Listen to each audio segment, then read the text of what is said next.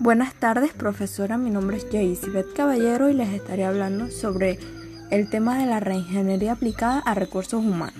La reingeniería es el método mediante el cual se aplica un cambio radical en continuidad a la operatividad de una organización, con el fin de alcanzar una mejora de su competitividad y rentabilidad, mediante la aplicación de técnicas enfocadas al negocio y al cliente.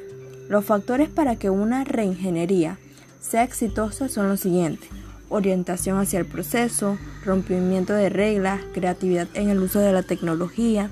Varios trabajos se comprimen o reducen en un solo. Los pasos del proceso siguen un orden natural. Existen procesos en múltiples versiones. La reingeniería no trata de componer algo. La reingeniería significa que se comienza de nuevo desde cero. Les estaré mencionando algunas ventajas con respecto a la reingeniería. Estructura de la organización, que significa enfocarse a las verdaderas necesidades del cliente. Renovación de la organización, aumenta participación en el mercado, rentabilidad y mejor posición frente a la competencia. Cultura corporativa, ayuda a evolucionar la cultura de la organización.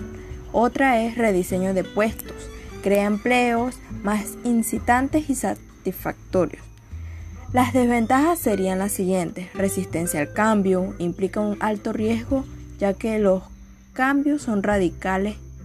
En un principio el enfoque solo tomaba en cuenta la parte operativa y descuidaba el rediseño de la gerencia. La reingeniería ha servido como excusa gerencial para despedir personal. Otro tema importante sobre, sobre la reingeniería son los indicadores de gestión de los procesos de recursos humanos. Para mejorar su productividad, las empresas necesitan conocer el nivel de desempeño de sus colaboradores. Para ello pueden recurrir a los indicadores de gestión, los cuales arrojan resultados cuantificables sobre el rendimiento de un área o de un trabajador en específico. El uso de los indicadores de gestión responde a la necesidad de las empresas de conocer la situación actual de su organización en un ámbito determinado y las acciones a tomar para alcanzar las metas propuestas. Los indicadores de gestión pueden ser expresados como valores, unidades, índices, series estadísticas, etc. Debe ser fáciles de reconocer, medibles y controlables. En el área de recursos, de recursos humanos, los indicadores más comúnmente utilizados son capacitación, rotación de personal, ausentismo laboral. La capacitación, eh, cada organización puede recurrir a sus propios parámetros para establecer los indicadores adecuados, siempre y cuando no descuiden las características que mencionamos en el párrafo anterior. En cuanto a la medición de capacitación, las variables que las empresas pueden considerar son inversión en la capacitación, tiempo de proceso, porcentaje de necesidades de capacitación atendidas, etc.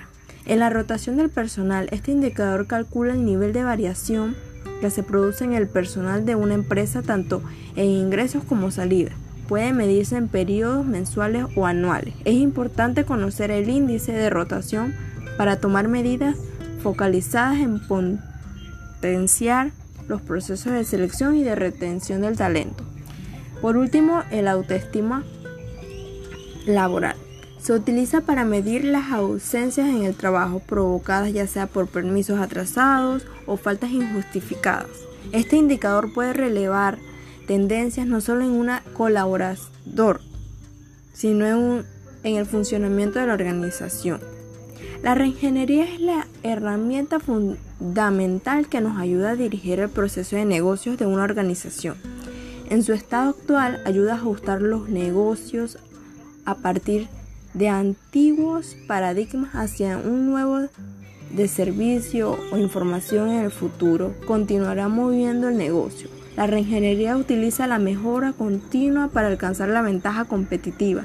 Las oportunidades de las organizaciones continuarán creciendo si se tiene en cuenta que uno y otro modo La mayor parte del beneficio de estas organizaciones llegará a los negocios sin muchos esfuerzos.